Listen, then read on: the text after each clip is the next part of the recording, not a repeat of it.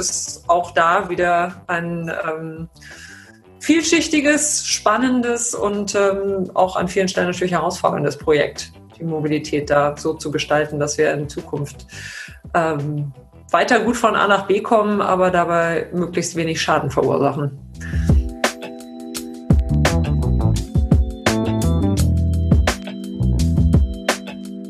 Hallo Hamburg, Stadt neu bauen, der Podcast der IBA Hamburg.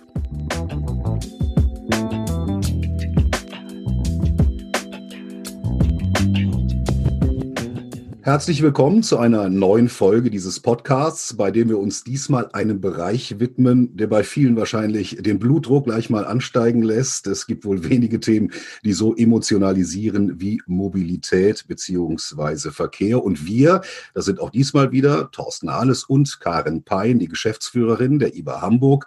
Und zunächst, Frau Pein, vielleicht noch mal kurz für alle neuen Hörerinnen und Hörer, was macht die IBA Hamburg generell und wie wichtig ist auch das Thema Mobilität bei all diesen Aufgaben? Ja, wir sind ja als städtischer Projektentwickler in Hamburg tätig, entwickeln neue Quartiere von ganz kleinen, eher Nachverdichtungsprojekten bis hin zu einem ganz neuen großen Stadtteil in Oberbewerder. Aber überwiegend sind das schon große, zusammenhängende Hektar große Gebiete, die wir entwickeln, wo wir also tatsächlich auch neue Strukturen schaffen. Und deshalb ist das Thema Verkehr und Mobilität für uns schon von besonderer Bedeutung. Zum einen natürlich, was ist im Umfeld, wie binden wir an? Und zum anderen, weil auch das Gelingen unserer Quartiere ganz wesentlich davon abhängen wird, ob die Verkehrsinfrastruktur und die Mobilitätsstrukturen, die wir dort schaffen, dann auch funktionieren werden. Und da haben wir ganz unterschiedliche Ansätze in verschiedenen Gebieten, auch was den ruhenden Verkehr zum Beispiel angeht. Es ist ja nicht immer nur die Fortbewegung, sondern auch das viele Blech, das so mitunter in den Straßen steht. Und äh, es ist insofern ein sehr wesentliches Thema für uns. Ja, danke schön für diese Einordnung. Und dann kommen wir jetzt zu unserem heutigen Gast in dieser Folge, mit dem wir Corona-bedingt über eine Videokonferenz verbunden sind, also nicht gemeinsam in einem Studio sitzen. Dr. Feline Gaffron, erst einmal herzlich willkommen. Hallo, danke für die Einladung. Ich stelle Sie erst mal kurz unseren Hörerinnen und Hörern ein bisschen vor. Sie haben Ökologie studiert in Schottland. In Deutschland gab es das Fach damals als Grundstudium noch nicht, richtig? Ganz richtig, ja. Dann haben Sie einen Master in Landschaftsarchitektur und seit 2005 sind Sie Verkehrsforscherin am Institut für Verkehrsplanung und Logistik an der TU Hamburg-Harburg. Auch richtig? Auch richtig. Mittlerweile heißt die TU Hamburg, aber als ich da angefangen habe, war es tatsächlich noch die TU Hamburg-Harburg, ja. Gut, dann sind wir korrekt? Dann ist es die TU Hamburg und dort beschäftigen Sie sich unter anderem mit Bereichen wie Mobilitätsfolgenforschung oder Umweltgerechtigkeit. Für viele vielleicht ein Buch mit sieben Siegeln. Vielleicht können Sie einfach mal eingangs so zwei Beispiele für diese Forschungsfelder nennen. Ja, gerne. Also ähm, ich kann einfach von zwei verschiedenen Enden des Detailspektrums vielleicht äh, Beispiele bringen. Also das eine ist so die ja, Mobilitätsfolgenforschung beziehungsweise tatsächlich auch Forschung in Richtung integrierte, zukunftsfähige Mobilität. Da haben wir jetzt im ähm, vergangenen Jahr bis Anfang diesen Jahres den Verkehrsversuch in Ottensen mitbegleitet ähm, in Hamburg-Altona, haben dort die Evaluation der Mobilitätsauswirkungen gemacht und haben Befragungen gemacht, ähm, Verkehrserhebungen und ähm, also da im Prinzip dann die gesamte Evaluation durchgeführt. Das ist so auf der wirklich sehr lokalen Ebene gewesen und an, auf der anderen Ebene im Bereich der Umweltgerechtigkeit, die Sie ja eben schon angesprochen haben, bei der es weniger um Gerechtigkeit gegenüber der Umwelt geht, sondern um gerechte Verteilung von Umwelt Stressoren, also von negativen Umweltaspekten, aber auch ähm, von Umweltressourcen wie Grünflächen und so in der Bevölkerung, also auf sozialer Ebene. Da haben wir für das Umweltbundesamt eine Analyse der Belastung mit Feinstaub in ganz Deutschland gemacht. Das ist dann quasi so ähm, die andere Maßstabsebene, auf der ich im Augenblick arbeite. Heute soll es ja um Mobilität in Hamburg generell und dann natürlich auch speziell im geplanten Stadtteil Oberbillwerder gehen. Vielleicht legen wir erstmal die Karten auf den Tisch und verraten unsere bevorzugten Verkehrsmittel. Ich habe beispielsweise gar kein Fahrrad, bin leidenschaftlicher Fußgänger. Wie sieht das bei Ihnen aus? Ich habe mehrere Fahrräder, ein Faltrad, ein Lastenrad, ein Tourenrad und habe kein Auto und ähm, habe auch ein HVV-Profiticket. Also insofern kombiniere ich da meistens den, äh, den Umweltverbund, aber manchmal durchaus auch Carsharing oder Mietwagen. Ich habe drei Fahrräder, einen Roller und ein Auto. Und das bevorzugte Verkehrsmittel ist? Ist das Auto, und äh, also ich versuche ein bis zweimal die Woche mit dem Fahrrad ins Büro zu fahren. Das sind allerdings auch 50 Minuten je Strecke. Das ist schon ein echtes Sportprogramm auch. Und wie entspannt kommen Sie im Büro an mit dem Fahrrad? Da ich nicht ganz so schnell fahre, weil meine Fahrräder nämlich alle äh, keinen Antrieb haben und auch wirklich schon viele Jahre auf dem Buckel haben, äh, äh, fahre ich nicht so ein hohes Tempo. Das geht. Und wie gerne sind Sie mit dem Fahrrad unterwegs in Hamburg, Frau Gaffron?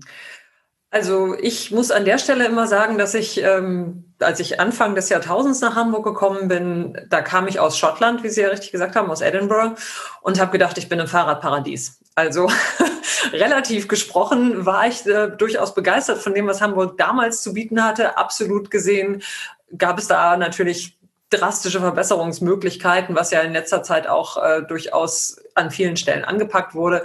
Ähm, prinzipiell fahre ich gerne mit dem Fahrrad, auch in Hamburg. Also da gibt's ja auch durchaus schon ähm, sehr viel an Angebot, was besser ist als 2001.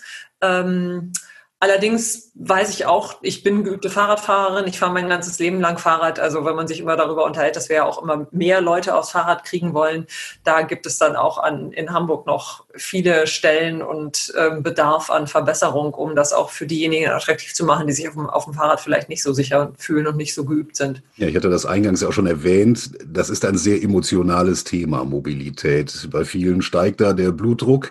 Äh, Frau Gaffron, aus wissenschaftlicher Sicht, sind das Probleme, die sich rein wissenschaftlich irgendwie lösen lassen können? Meinen Sie jetzt das Problem des Blutdrucks? das lässt sich wissenschaftlich lösen, das kenne ich aus eigener Erfahrung. Da gibt es Mittel für und Ärzte ja. und alles Mögliche, ja. Aber diese Mittel wirken im Verkehr nicht immer. Also ähm, natürlich gibt es wissenschaftliche Ansätze, die Verkehrs- und Mobilitätsthematiken, mit denen wir uns gegenwärtig beschäftigen, ähm, zu lösen, in eine gute Richtung zu bringen. Aber viele von diesen Ansätzen gibt es schon sehr lange und geändert hat sich nicht so viel, wie es eigentlich sein müsste, wenn wir unsere gesamtgesellschaftlichen Zielsetzungen auf unterschiedlichsten Ebenen ernst nehmen. Und insofern, die Wissenschaft alleine kann natürlich die Probleme nicht lösen. Also wir können ähm, Ideen entwickeln, wir können ähm, Zahlen sammeln, wir können Status quo beschreiben und prognostizieren und rechnen. Und ähm, wir können Konzepte entwerfen, aber umsetzen muss die dann nat natürlich ähm, Politik und Verwaltung. Und im Prinzip muss man auch bei der Mobilität, wie bei vielen anderen Themen, denke ich, auch sagen, alles hängt mit allem zusammen. Das ist ein gesamtgesellschaftliches Projekt. Also ähm, wir können nicht alle unser Mobilitätsoptimum verwirklichen. Und ähm, insofern müssen wir halt überlegen, wie wir gesellschaftlich, welche Ziele wir wirklich haben und welches die besten Pfade sind, um da möglichst schnell hinzukommen. Ja, ich finde auch Kampfthema ist ja erstmal eher negativ belegt, aber ich finde die, was das Thema Verkehr und Mobilität angeht, kommen wir ja auch immer stärker in eine positive und eine chancenorientierte Diskussion. Also überall hört man das Wort Mobilitätswende, die ist ja noch nicht wirklich angekommen, aber das ist ja erstmal ein, ein positiv besetzter Begriff und ich glaube, dass auch wirklich viele sich positive Entwicklungen eben wünschen. Ähm, wenn wir das mal konkretisieren für Hamburg, was was sind denn eigentlich die Strategien, die man für Hamburg ansetzen muss? Worauf muss man sich fokussieren, um hier die Verkehrswende oder Mobilitätswende eigentlich wirklich äh, auch an den Boden zu bringen? Also ich denke, da wird es in Hamburg, ähm, gibt es keine so anderen ähm, Notwendigkeiten oder ähm, Rahmensetzungen als anderswo natürlich auch. Jede Stadt hat so ein bisschen ihre Eigenheiten, aber im Großen und Ganzen ist es ja so, dieses Wort Mobilitätswende, das ist jetzt relativ neu, der Begriff. Ähm, früher hieß das Verkehrswende. Geredet haben wir darüber schon seit Jahrzehnten. Geschafft haben wir es noch nicht. Jetzt heißt es Mobilitätswende nicht nur, damit das Kind einen neuen Namen hat, sondern schon auch, weil sich dadurch die Perspektive zeigt, dass es eben nicht darum geht, um den Verkehr, also wirklich um die Fahrzeuge auf der Straße, sondern um die Menschen und die, die Mobilität der Menschen zu gewährleisten und zu gestalten. Und ähm, da ist es natürlich wichtig, die beiden Seiten das Angebot ähm, und die Nachfrage äh, in Einklang zu bringen. Und in der Verkehrsplanung und Verkehrsforschung reden wir in dem Kontext ja gerne von den Push- und Pull-Maßnahmen. Also Pull ist das Angebot. Wir wollen den Leuten möglichst ähm, attraktiven ÖPNV äh, bieten. Er soll leistbar sein. Ähm, es soll möglichst guten Verkehrsfluss auf den Straßen geben. Sicher soll das natürlich hauptsächlich sein für alle Menschen, ähm, besonders den nicht motorisierten Verkehr, also Radverkehrsinfrastruktur und so weiter. Das ist das Pull. Ähm, und dann gibt es eben den, das Push, also das, das Drücken, das Nudging, wie auch immer das auf Neudeutsch dann so ausgedrückt wird, ähm, dass eben wirklich die Mobilitätsverhaltensweisen und Mobilitätsentscheidungen, die gesamtgesellschaftlich einfach nicht mehr ähm, gewünscht sind, dass die auch in gewissem, auf gewisse Weise verhindert werden bis zu einem gewissen Maße. Also durch Zufahrtsbeschränkungen, teilweise durch Preisregelungen, aber eben auch ähm, über unterschiedliche Regelungen in der, ähm, im Ordnungsrecht. Also ähm, da sind Geschwindigkeitsbeschränkungen, Parkverbote, das sind so die, die Stichworte, die ähm, auf der einen Seite immer wieder fallen auf der anderen Seite dann auch diesen ähm, Blutdruckeffekt bei manchen Leuten auslösen, den Sie erwähnt haben. Und ähm, da muss an, an beiden Seiten muss auf jeden Fall was passieren. Also ähm, es wird ja jetzt in Hamburg am Ausbau des, des Netzes für den nicht motorisierten Verkehr gearbeitet ähm, schon länger. Äh, Hamburg hat da im Vergleich zu anderen Städten durchaus aber auch noch einiges aufzuholen, weil wir hier einfach später angefangen haben, als ähm, vielleicht in anderen Städten, Großstädten auch, ähm, national und international. Ähm, und der ÖPNV-Ausbau, über den redet man in Hamburg auch schon sehr lange. Früher war das Thema Stadtbahn immer der, der große ähm, Streitpunkt. Ähm, jetzt geht es eben in Richtung U-Bahn und den, den sogenannten Hamburg-Takt auch bei den Bussen, also ein massiver Ausbau des, der, der Busangebote. Ähm, das ist alles notwendig und gleichzeitig muss man sich dann überlegen, wenn wir verschiedene Verkehrsmittel fördern wollen, also wir wollen mehr Radverkehr, wir wollen mehr ÖPNV, dann äh, müssen wir natürlich in einem begrenzt vorhandenen Straßenraum, den wir jetzt nicht unendlich aufweiten können, dem motorisierten Individualverkehr Platz wegnehmen, um wirklich auch gewährleisten zu können, dass die Leute im Umweltverbund, also zu Fuß mit dem Rad und im ÖV, möglichst sicher unterwegs sein können, zügig vorankommen und auch genug Platz haben. Ja, das ist dann nämlich, glaube ich, auch wieder genau das Kampfthema, die Flächenverteilung in einem begrenzten Raum. Wir müssen Luft für Fahrrad- und Fußgänger oder eben auch weitere Mobilität. Es gibt ja auch neue Mobilitätsarten wie diese Roller und wer weiß, was da noch so auf uns zukommt, schaffen. Ich glaube, das ist äh, tatsächlich auch eine der größten Herausforderungen in Hamburg. Und da ähm, da spielt ja tatsächlich auch der ruhende Verkehr eine große Rolle. Ne? Also wenn man mal so aufgewacht ist und mit offenen Augen durch Hamburg geht, dann fallen einem so viele Straßen auf, wo wirklich der Straßenraum dominiert wird von Autos, die sich zum Teil über diverse Tage gar nicht bewegen. Wir verschenken da ja unglaublich viel Fläche. Und äh, naja, das ist ja unter anderem auch ein Ansatzpunkt in Oberbewerder, wo wir es mal anders machen wollen. Was denken Sie, könnten denn da noch so Ansatzpunkte sein, um, um mit der begrenzten Fläche umzugehen? Meinen Sie jetzt in Hamburg oder in Oberbewerder? In Hamburg, ja, in Hamburg. Naja, also die, das, dieses Thema ruhender Verkehr, was Sie erwähnt haben, ist natürlich ein ganz wichtiges und ähm, es ist immer ein bisschen schwierig zu sagen, hätten wir doch mal in der Vergangenheit, weil man das ja noch nicht mehr aufholen kann. Aber natürlich müssen wir daraus lernen, dass an vielen Stellen schon zu lange gezögert wurde, auch wirklich effektive Maßnahmen zu ergreifen, um genau diese sogenannte Umverteilung äh, des Straßenraums zu ähm, erzielen. Also wirklich äh, klar zu kommunizieren, wir wollen weniger ruhenden Verkehr. Und das bedeutet dann natürlich für viele äh, in der Stadt, dass sie sich überlegen, was machen wir mit unserem Auto. Erst, man muss natürlich auch immer dazu sagen, dass in Hamburg ja ungefähr 50 Prozent der Haushalte gar kein eigenes Auto haben. Also das viele Blech, was Sie erwähnt haben, was da rumsteht, das äh, steht gar nicht für alle zur Verfügung als Mobilitätswerkzeug. Ähm, insofern ist es nochmal doppelt ineffizient eigentlich in vieler Hinsicht. Und ähm, insofern ist die klare Botschaft eben zu sagen, wir, wir wollen den ruhenden Verkehr reduzieren. An manchen Stellen wird ja jetzt auch äh, das Anwohnerparken eingeführt. Das sind im Augenblick noch Preisniveaus, die nicht unbedingt eine regulierende Wirkung haben. Da ist es dann eher das Ordnungsrecht, das sagt, wenn man eben keinen Schein hat, dann kann man da nicht stehen. Das macht dann den Unterschied. Ähm, aber gleichzeitig ist es eben auch eine mittelfristige Planung für unter anderem die Haushalte, zu sagen, wir werden in Zukunft auf andere Angebote, auf diesen Sharing-Mix, also auf äh, die Kombination von ÖPNV und eben äh, Carsharing, also Teilfahrzeugen und Bikesharing natürlich auch setzen. Und das sollte dann auch ähm, so deutlich sein, dass jeder weiß, es wird in Zukunft für mich gute Angebote geben und ich werde in der Innenstadt das Auto nicht brauchen. Und wie Sie richtig sagen, viele benutzen es ja auch gar nicht, ähm, weil es ja auch oft ganz ineffizient ist, also wirklich in der Großstadt mit dem Auto unterwegs zu sein. Selbst wenn interessanterweise ja immer noch ungefähr 50 Prozent der Wege unter fünf Kilometer sind, die mit dem Auto gefahren werden. Das finde ich immer wieder total faszinierend. Also Sie selber sagen ja auch, wenn, ne, wenn Sie mit dem Fahrrad unterwegs sind, wir kennen das ja aus der Erfahrung, oft ist man ja wirklich mit dem Rad dann viel schneller also insofern Parkraumreduzierung, ähm, dazu eine gute Kommunikation und dann eben wirklich die, die Umverteilung des Straßenraums und die, der zuverlässige, häufige Takt im, im öffentlichen Personennahverkehr ist, ist auch wichtig. Und da dann nochmal als naja, manchmal ist das so ein Seitenthema. Ich finde es persönlich sehr wichtig, die Leistbarkeit wirklich für alle Bevölkerungsschichten zu gewährleisten.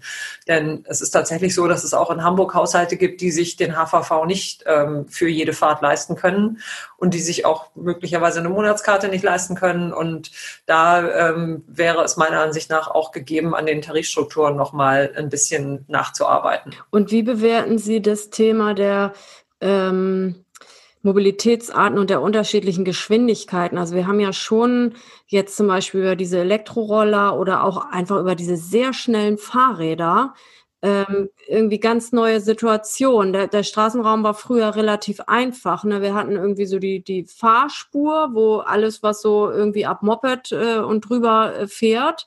Und dann hatten wir äh, Fußgänger und Radfahrer. Und jetzt mischt sich das mit äh, Fahrradfahrern, wo man als Fußgänger wirklich Angst hat, die eigentlich ja äh, so schnell sind oder auch diese Roller. Da frage ich mich, ob wir eigentlich mit diesen, mit dieser klassischen Aufteilung von Straßenraum äh, noch so auf der richtigen Spur sind oder ob man da flexiblere Strukturen braucht, die sich auch anpassen können, die relativ schnell wechseln können. Gibt es da eigentlich bei Ihnen schon an der Uni, Sie sind ja immer ein paar Jahre voraus, schon Überlegungen? Also wir haben jetzt noch ähm, keine, ich, wie soll ich sagen, Konzepte für die flexible ähm, Aufteilung und Umverteilung der, äh, des Straßenraums zusätzlich erarbeitet, aber ich glaube, dass die sind auch gar nicht unbedingt nötig. Also die, die ähm, diese Pop-up Bike Lanes, diese sogenannten, die es in Berlin äh, und anderswo auch oft im Rest der Welt gegeben hat, ähm, eben aufgrund der, der Corona-Pandemie, wo dann ähm, klar wurde, wir müssen den Leuten die Möglichkeit geben, auch außerhalb von möglicherweise überfüllten ÖPNV-Fahrzeugen ähm, sicher und, und schnell voranzukommen. Und wir ja auch gesehen haben, dass da die Nachfrage da im Radverkehr an vielen Stellen sehr, sehr deutlich hochgegangen ist. Und man im Augenblick, glaube ich, auf Wartelisten muss, wenn man sein Fahrrad reparieren lassen will, weil die, weil die Hände alle so wahnsinnig beschäftigt sind. Ähm, da, das ist zum Beispiel eine, durchaus eine sinnvolle Methode, einfach mal was auszuprobieren und relativ flexibel eben regieren, äh, reagieren zu können. Das hat Berlin ja vorgemacht. Also die machen das so ein bisschen im Rahmen dieser ähm, fast wie eine Baustellenregelung. Also so werden ja auch die Fahrradwege, diese temporären dort markiert.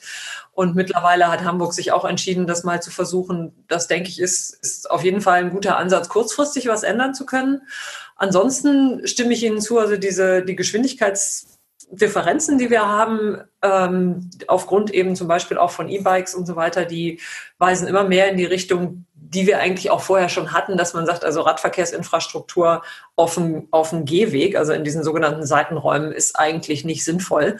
Äh, für viele Menschen ist es deswegen attraktiver, weil sie sich sicherer fühlen, wenn dann kein LKW mit 50 kmh auf einer vielleicht engen Fahrradspur oder einem Radstreifen an ihnen vorbeifährt. Aber das sind natürlich Probleme, die man auch anders in den Griff kriegen kann. Also ähm, wir haben ja jetzt schon äh, die Diskussion, dass auch die Fahrradspuren eigentlich breiter werden müssen, um zum Beispiel Überholen zu gewährleisten. Also da sind die einen, die vielleicht ein bisschen gemütlicher fahren, gerade äh, in einem Wetter wie jetzt, weil man nicht unbedingt ähm, zu sehr ins Schwitzen kommen möchte oder den Kreislauf belasten, dann sind diejenigen, die, die einen Motor am Fahrrad haben, die dann schneller unterwegs sind oder sportlicher fahren wollen.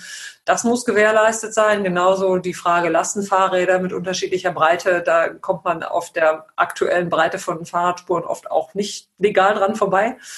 Und ähm, da ist ähm, meiner Ansicht nach tatsächlich auch eine sinnvolle Überlegung zu gucken, ob es nicht die Aufteilung der Spuren eher nach der Geschwindigkeit der Fahrzeuge gehen sollte und nicht nach ähm, der Art der Motorisierung. Also wenn wir im, ähm, auch auf Hauptverkehrsstraßen an vielen Stellen mehr Tempo 30 haben, es ist ja auch eine laufende Diskussion, ob nicht Regelgeschwindigkeit in Städten Tempo 30 sein sollte, was an vielen Orten ähm, sowieso höher liegt als die Durchschnittsgeschwindigkeit. Also das ist ja in Städten immer so das sind die Kreuzungen, die Ampeln im Prinzip, äh, wo, wo die Geschwindigkeit äh, beeinflusst wird. Und die Strecken dazwischen ähm, werden dann vielleicht schneller gefahren, aber oft ist, resultiert das ja nur darin, dass man dann an einem Kreuzungspunkt wieder lange warten muss.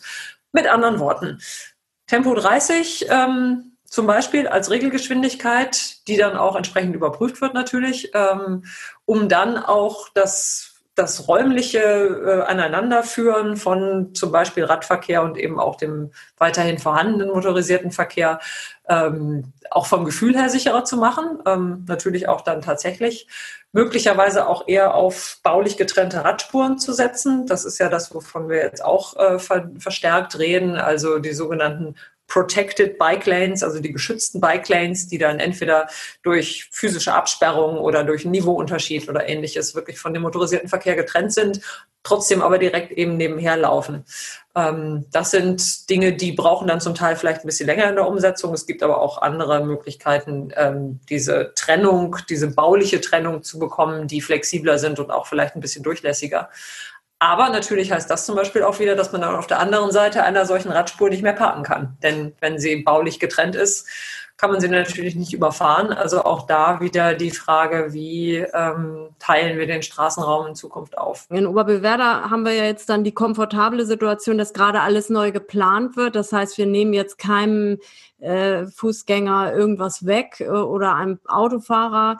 Ähm, Sie haben ja wahrscheinlich diese Idee mit den Mobility Hubs äh, auch verfolgt. Die ist ja im Prinzip auch ein wesentlicher Faktor für die Auswahl gewesen des Masterplans. Also ein grundlegendes Verbot äh, im öffentlichen Verkehrsraum äh, zu parken und dafür die Bündelung in Hochgaragen. Die sind wiederum so zentral angeordnet, dass immer ein kleiner Quartiersplatz dabei ist. Um den Quartiersplatz herum sind dann auch Läden, Geschäfte, Infrastruktur und im Erdgeschoss dieses Mobility Hubs findet kein Parken statt, sondern da kann ein Supermarkt dran sein. Da ist in jedem Fall Angebot äh, zu wechseln von seinem Auto auf Roller, Lastenrad, Gehwagen, was auch immer äh, gebraucht wird, auch Energiezentralen. Wie bewerten Sie diese Strategie und was glauben Sie, wo werden die Probleme in der Umsetzung für uns liegen? Also zunächst mal finde ich das extrem sinnvoll. Das ist ähm, eine Strategie, die ja auch an, äh, durchaus an anderer Stelle auch schon ähm, diskutiert wurde. Ich erinnere mich auch an die Diskussionen zu dem Thema bei der Ideenwerkstatt. Ähm, da haben wir dann auch über internationale Beispiele und ähm, zum Beispiel äh, in Freiburg diskutiert. Das ist jetzt nicht international, aber das ist ein sehr klassisches Beispiel für solche Lösungen, wo eben wirklich dann gewährleistet werden soll, dass der Weg zum eigenen Auto mindestens genauso weit ist wie der Weg zur Bus- oder Bahnhaltestelle, um wirklich da die Nutzungsprioritäten ähm, quasi auch entsprechend zu signalisieren. Und ähm, insofern halte ich das für sehr sinnvoll, weil es natürlich ähm, erstens mal von vornherein eine bestimmte Grundstruktur und ein Grund, Grundsignal setzt, weil es Möglichkeiten bietet, die man andernorts mit Sicherheit in Hamburg so erstmal nicht hat. Also wenn wir jetzt an die dicht besiedelten Gründerzeitquartiere und ähnliches denken, da ist es ja dann wirklich schwierig, ähm, solche äh, Bündelungen auf einer relativ großen Fläche dann ähm, zu bieten. Und ähm, ich denke also diese, diese Überlegung zu sagen, wir machen das ja, in, an vielen Stellen vielleicht sogar zu einer Art Nachbarschaftszentrum. Das ähm, halte ich eben auch für ganz wichtig, damit man ähm, diese Funktionstrennung auf jeden Fall nicht hat ähm, oder sagt, man hat Quartiersgaragen irgendwo am Rand des, des, äh, des Quartiers und da laufen die Leute hinter, passiert aber sonst nicht viel, dann hat man tote Räume, das will man natürlich auch aus städtebaulicher Sicht ja nicht. Und ähm, diese äh, ergänzenden Dienstleistungen halte ich auch für ganz wichtig. Also was Sie erwähnt haben, Fahrradparken, aber auch eben Fahrradreparatur zum Beispiel oder eben auch Paketdienstleistungen, also die Möglichkeit, da eben die, äh, diesen die Internetbestellungen quasi dann abzuholen, damit eben nicht ähm, fünf verschiedene Dienstleister durchs Quartier fahren, um äh, ihre Pakete zu verteilen. Denn das ist ja was, was man heute auf den Hamburger Straßen auch sehr häufig sieht, also dass die zugeparkt sind, das berühmte Parken in der zweiten Reihe von eben drei verschiedenen Firmen, was volkswirtschaftlich total ineffizient ist. Ähm, aber eben unter den augenblicklichen Strukturen sich offensichtlich immer noch lohnt. Insofern ein, ähm, eine sinnvolle, sinnvolle Planung. Ich denke, es ist wirklich wichtig, da auch dann nochmal darauf zu achten, wo genau sind die, wo werden die gebaut ähm, äh, und wie sind die Einzugsbereiche von diesen Quartiersgaragen. Das ist ja auch jetzt im Masterplan zum Teil schon angelegt, aber ich bin mir ziemlich sicher, dass im Rahmen der Umsetzung da auch noch einiges ähm, sich möglicherweise verschieben wird. Was ich für wichtig halte, ist auch da schon in dem, in dem Gedanken, wie groß sollen die werden, in der Dimensionierung zum Beispiel, in der Nutzung der verschiedenen Flächen Flexibilität drin zu haben. Denn ähm, wir hatten ja eben kurz drüber gesprochen, also wenn Baubeginn ungefähr 2026 ist, Fertigstellung vielleicht 2040 insgesamt, da werden natürlich die Grundstrukturen vorher schon festgezurrt sein, aber bis dann, sagen wir mal, der vollständige Bezug wirklich dort stattgefunden hat, in 20 Jahren kann sich wahnsinnig viel geändert haben. Also das, das wissen wir zum Teil noch nicht, aber ähm, können wir auch nicht wissen. Aber wir sollten auf jeden Fall damit rechnen, dass es nicht weiter dieses graduelle und zum Teil aus der Mobilitätsforschungssicht auch viel zu langsame Verändern der Mobilitätsstrukturen gibt, sondern dass es vielleicht auch manchmal oder in, in, Zukunft einen Trendbruch geben wird. Das kann sein, dass es äh, mit, der, mit dem Preis fossiler Brennstoffe zu tun hat. Ähm, es kann sein, dass es wesentlich strengere Klimaschutzgesetzgebungen gibt, die dazu führen, dass eben bestimmte Mobilitätsformen einfach nicht mehr ähm, rentabel sind oder einfach nicht mehr ähm, äh, erlaubt im Prinzip oder zumindest an vielen Stellen und somit dann auch nicht mehr wirklich nachgefragt werden. Also ähm, die Frage ist bei einem Stellplatzschlüssel, der im Augenblick, glaube ich, bei 0,6 Stellplätzen pro Wohneinheit liegt. Ist das richtig? In Oberbewerder? Ja, in Oberbewerder. Ja, 0,5 für die Bewohner und dann noch 0,1 ja, für Gäste. Genau. Da ist dann natürlich ähm, immer noch ja relativ viel Baufläche, die eben für Parkplätze vorgehalten wird. Und ähm, ich könnte mir schon vorstellen, dass das in 20 Jahren vielleicht schon überdimensioniert wäre. Also da ist dann die Frage, wie flexibel sind dann diese Hubs, um die Flächen, die dann da geplant sind und gebaut werden, im Bau sind oder dann vielleicht auch fertiggestellt, ähm, möglicherweise dann auch für andere Zwecke zu nutzen.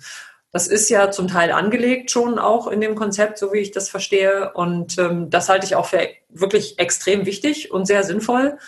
Und ähm, da ist auch natürlich immer die Wichtigkeit, wie bei allen Mobilitätsthemen, auch die Kommunikation. Also natürlich wird es immer Menschen geben und Parteien geben, die das aus unterschiedlichen, also ich meine jetzt nicht politische Parteien, sondern Gruppierungen, die das aus unterschiedlichen Gründen ähm, kritisieren oder bestimmte Lösungen für ähm, ablehnenswert halten oder möglicherweise auch die ähm, einfach die Sorge vor dem Unbekannten. Aber auch da ist natürlich Oberbewerder in dem eigentlich komfortablen Situationen, wie Sie sagten, das ist ja eigentlich, das gibt ja noch nichts, äh, was da schon an Gewohnheiten sich etabliert hat und diejenigen, die dorthin ziehen werden und die sich damit auseinandersetzen, kommen ja mit einem ganz anderen Mindset, also mit einer ganz anderen Offenheit möglicherweise als man das zum Beispiel in Bestandsquartieren erlebt. Also gerade in, in Ottensen hatte ich ja kurz erwähnt, da ist es da gewesen, dass die Leute sich wirklich damit konfrontiert gesehen haben, dass sie etablierte Gewohnheiten und Verhaltensmuster und ähm, Dinge, die sie wirklich in ihren Alltag ähm, so organisiert haben, dann umorganisieren mussten oder zumindest die Sorge hatten, dass sie da sehr stark ähm, sich umstellen müssen und das verursacht natürlich auch Ängste und Unsicherheiten. Und darüber muss man sprechen und muss dann eben auch klar machen, also was will man eigentlich und was sind die großen Vorteile, die wir auch davon haben und was sind auch die gesellschaftlichen Rahmensetzungen, die wir halt haben. Und ähm, wenn wir sagen, Klimawandel, soziale Gerechtigkeit, das sind alles Themen, die nehmen wir ernst, dann müssen wir eben auch entsprechend handeln. Und das ist bei der Mobilität mit Sicherheit auch ein extrem wichtiges äh, Betätigungsfeld in der Richtung. Das ist ein spannender Punkt, der mich auch als Laien hier in der Runde sozusagen nochmal interessieren würde. Wir sprechen hier über einen Stadtteil, der in roundabout 20 Jahren im Endeffekt lebendig wird. Wie weit in die Zukunft kann denn Mobilitätsforschung, Verkehrsforschung seriös blicken? Das kommt jetzt darauf an, in welcher, also in welcher Hinsicht meinen Sie? Ähm, es gibt Verkehrsmodelle natürlich, ähm, mit denen kann man die ähm, bis zu einem gewissen Grad das Mobilitätsverhalten der Menschen berechnen.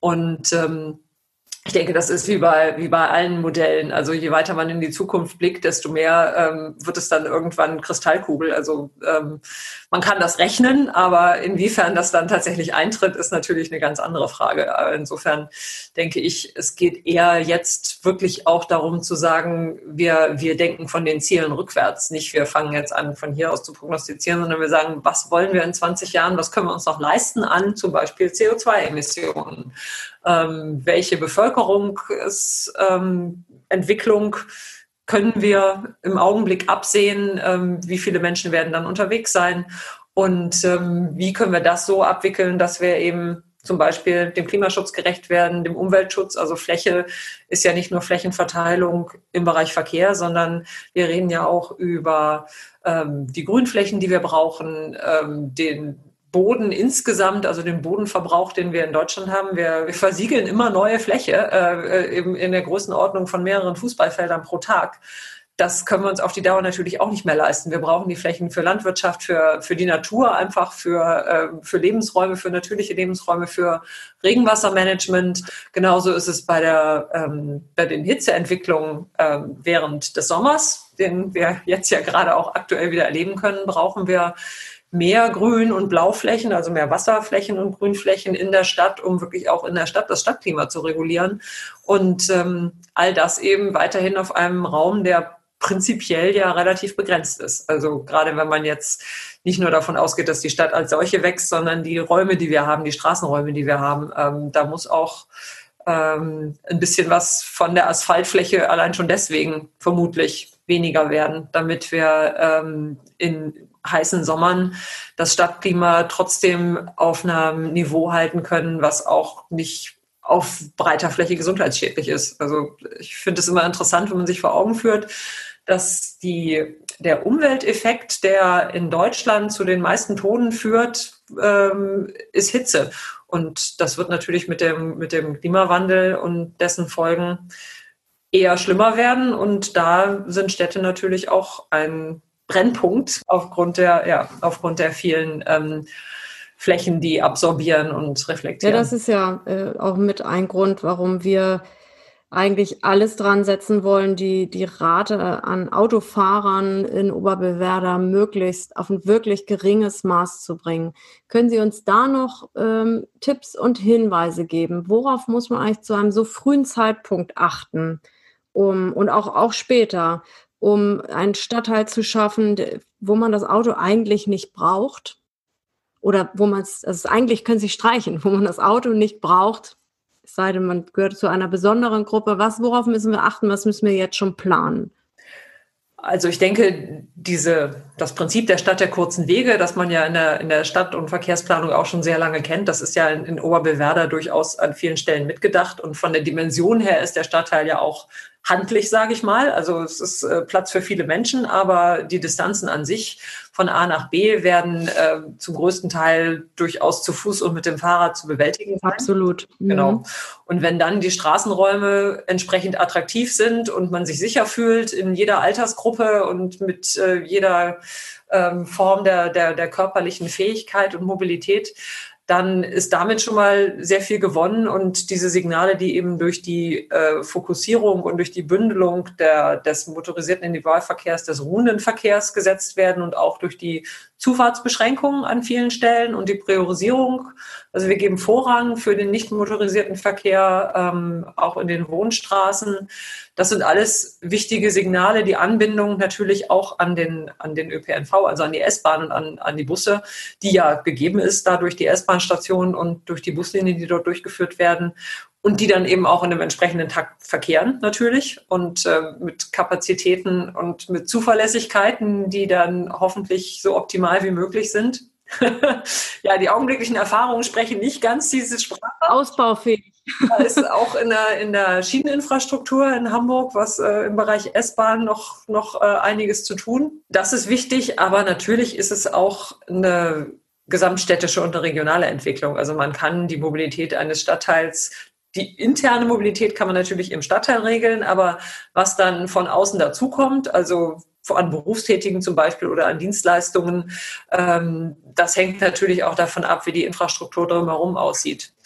Und ähm, genauso auch, wie die Leute sich aus dem Stadtteil herausbewegen, wo wollen sie hin und wie können sie dort gut hinkommen. Das kann man mit den Anbindungen vor Ort auf der einen Seite regeln, aber am anderen Ende muss dann natürlich auch entsprechend das Fahrradparken oder die ÖV-Haltestelle oder ähnliches äh, vorhanden sein. Und ähm, insofern muss da an vielen Schrauben gedreht werden und äh, es ist auch da wieder ein ähm, vielschichtiges, spannendes und ähm, auch an vielen Stellen natürlich herausforderndes Projekt, die Mobilität da so zu gestalten, dass wir in Zukunft ähm, weiter gut von A nach B kommen, aber dabei möglichst wenig Schaden verursachen. Beim Blick auf die Uhr müssen wir jetzt so langsam auf die Zielgerade einbiegen, mit welchem Verkehrsmittel auch immer. Aber am Ende dieses Podcasts ziehen wir auch immer so ein kleines Fazit. Ich denke, das war sehr ergiebig und für Sie, Frau Pein, wahrscheinlich ein Festival an Inputs, was Sie heute bekommen haben. Ja, sehr umfassend, äh, aber auch viel ist tatsächlich schon gerade in Oberbewerder angelegt. Also es ist gar nicht so äh, viel spektakulär Neues und Sie sagten es auch selber ja schon, ganz viele Dinge werden auch schon seit manchmal schon Jahrzehnten ja sogar äh, diskutiert. Die Frage ist nur, wie bringen wir das in die bestehende Struktur rein? Mhm. Ich habe mitgenommen, dass auch Frau Dr. Gaffron sagt, ihr seid da auf gar keinem schlechten Weg. Das ist richtig. Also was ich, was ich noch spannend finden werde, ähm, ist, ist die, äh, die, der, Ansch das, also der Anschluss im Sinne von auf der Straßenseite. Wie kommt man rein und raus aus dem Gebiet? War auch ein ganz großer Diskussionspunkt während der Ideenwerkstatt. Je weniger die Menschen im Gebiet mit dem Auto unterwegs sind, was eher schon unwahrscheinlich ist, aber dann eben auch wirklich äh, ihre anderen Mobilitätsbedürfnisse äh, ohne Auto befriedigen können, desto weniger wird es natürlich auch das Problem geben, dass die umliegenden Gebiete dann mehr Durchgangsverkehr haben. Da ist ja eine große Befürchtung, weil man sich anguckt, 15.000 Einwohnerinnen, wenn die alle mit dem Auto führen, was ja kein Mensch will, dann würde da sehr viel mehr neuer Verkehr entstehen. Also das ist mit Sicherheit äh, wichtig. Da werden ja auch ähm, im Verkehrskonzept schon viele Durchfahrtsbeschränkungen mitgedacht, um das so ein bisschen zu kanalisieren. Also eine Sache, die wir, die auch im Konzept drin ist, die ich aber auch gerne nochmal unterstreichen würde, ist auch dieses wohnungsnahe Fahrradparken, ähm, was ja in Hamburg an vielen Stellen ganz schwierig ist, eben auch aufgrund der, der, äh, des Platzmangels. Also ähm, man kann das Fahrrad nicht am Haus oder im Haus sicher abstellen. Und ähm, gerade wenn wir sagen, wir haben in Zukunft immer mehr auch hochwertigere, teurere Räder, die schwerer sind, die man eben auch nicht in die Wohnung tragen könnte, selbst wenn man es wollte. Da ist natürlich das Parken, was wirklich komfortabel ist ähm, und was möglichst dicht an der eigenen Wohnung dran ist für solche ähm, Mobilitätswerkzeuge, extrem wichtig und macht sie dann auch sehr schnell deutlich attraktiver. Also es gibt ja auch durchaus Menschen, die sagen, sie haben das Fahrradfahren irgendwann aufgegeben, weil ihnen ihre Räder zu oft geklaut worden sind. Dann würde ich sagen, beenden wir dieses Gespräch an dieser Stelle. Ich danke Ihnen ganz herzlich, Frau Gaffron, und ich hoffe, dass Sie auch Spaß hatten hier heute in unserer Gesprächsrunde. Ja, definitiv. Also wie gesagt, vielen Dank für die Einladung, Frau Pein und Herr Alles und ich bin gespannt, wie es weitergeht. Ja, herzlichen Dank. Das war wirklich sehr interessant und ein toller Austausch. Wie immer am Ende einer Folge gibt es schon den Appetitanreger für die neue Ausgabe, die in zwei Wochen erscheint. Dann beschäftigen wir uns mit dem Thema Stadtentwicklung. Wie funktioniert das in bestehenden Strukturen und welche Herausforderungen gibt es bei der Planung von neuen Stadtteilen? Unser Gesprächspartner ist dann Hamburgs Oberbaudirektor Franz Josef Höing. Ein spannendes Thema mit einem spannenden Interviewgast. Und wenn Sie das nicht verpassen möchten, abonnieren Sie uns dort, wo es Podcasts gibt.